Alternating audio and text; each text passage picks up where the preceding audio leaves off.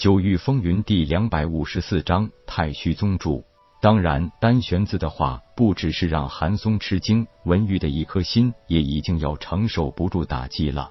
自己受天机子之托照拂夜空，哪成想丹玄子竟然亲自前来，而且还主动归附一个毛头小子。就算夜空天纵奇才，但是那也需要成长起来以后才是个人物。武道路上陨落的天才实在太多了，谁敢保证这个夜空就一定能成长到最后呢？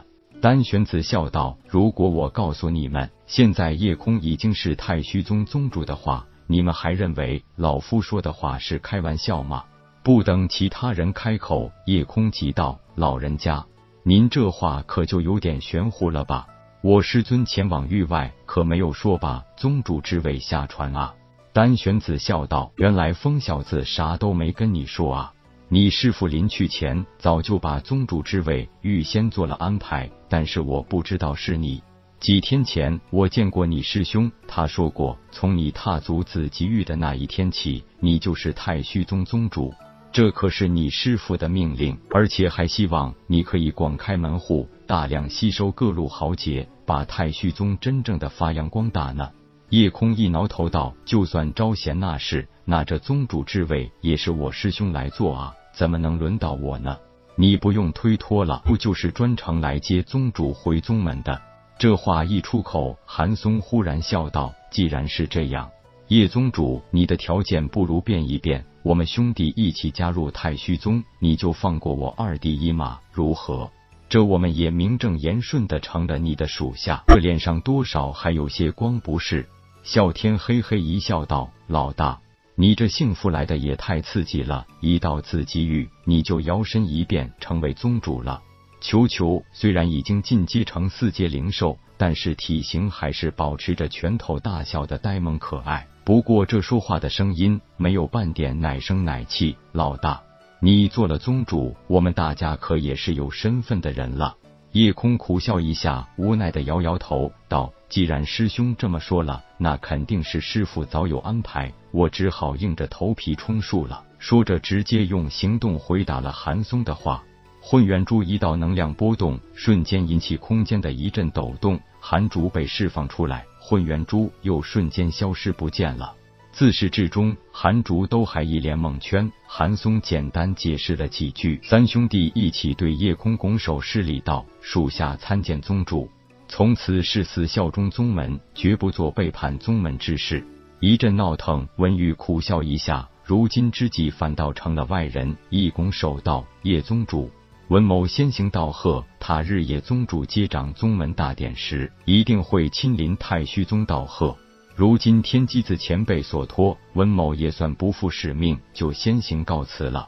夜空赶紧道：“还多谢文长老一路的照拂，咱们后会有期。”送走了文玉，夜空又对丹玄子躬身一礼道：“还要多谢前辈的援手之恩。”丹玄子笑道：“这前辈的称呼可就见外了。其实你应该叫我一声师叔才是啊。”师叔不错，你师父是我和天机子的师兄，难道你不应该叫我们一声师叔吗？空尴尬的一笑道：“师兄也真是，啥都不跟我说明白。”宁海笑道：“宗主老大，这才叫惊喜不是？”铁牛笑道：“不错，这个惊喜有点大，老大估计也有点头大。”无奈一笑，夜空对着丹玄子再次拱手道：“那就有劳师叔带着我们一起回宗门了。”哈哈一阵大笑。丹玄子祭出一件飞行舟，只是一个挥手间，就把大家一起卷进了飞行舟内，催动飞行舟凌空而去。作为三千年间自己与第一人的吴臣子亲手开创的太虚宗，虽然从来都是孤家寡人一般的存在。但是自己与第一宗门的位置一直都是无可取代的，而随着百年前吴臣子的离去，十几年前风不归又意外失踪，让太虚宗已经是名存实亡了。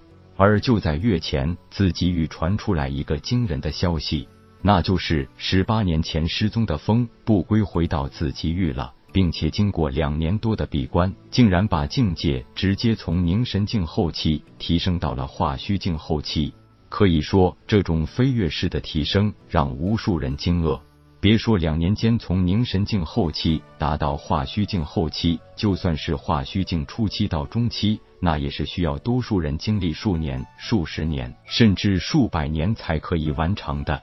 从化虚境中期到后期，更是让大多数人耗费了几百上千年的时光啊！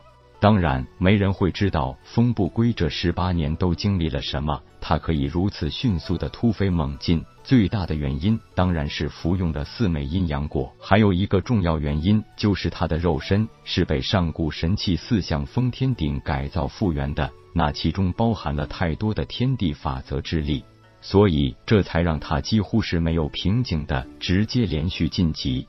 太虚宗位于紫极域太古大陆的西北角，这里有连绵数千里的群山峻岭，被紫极域的人称之为云雾山脉。虽然自从建宗以来，宗门并没有广收门徒，但是宗门的建筑还是十分考究的。正好按照内一外四五大峰建成五处楼阁宫殿，形成了中间主峰左青龙、右白虎、前朱雀、后玄武的宏大布局。站在飞行舟上，鸟瞰太虚宗主峰大殿和外围四个山峰亭台楼阁，让这些来自下界清玄大陆的年轻人赞叹不已。夜空感慨道：“好一座周天四象阵，原来这就是师尊亲自布下的宗门防御大阵。以前只是听师兄说起过，今日一见，才有更真实的体会啊！”丹玄子笑道：“你师父号称紫极域第一人，不但是实战力第一人，也是真道第一人。只用一个人的名声，就可以让太虚宗稳居第一宗门之位两千年，这可真不是浪得虚名的呢。”师叔既然名号叫丹玄子，那一定是紫极域丹道第一人喽。微微一笑，丹玄子很是自信的道：“虽然老夫真正的实战力在紫极域前十都排不进去，不过说到丹道，还真是不愿做第二人之想了。”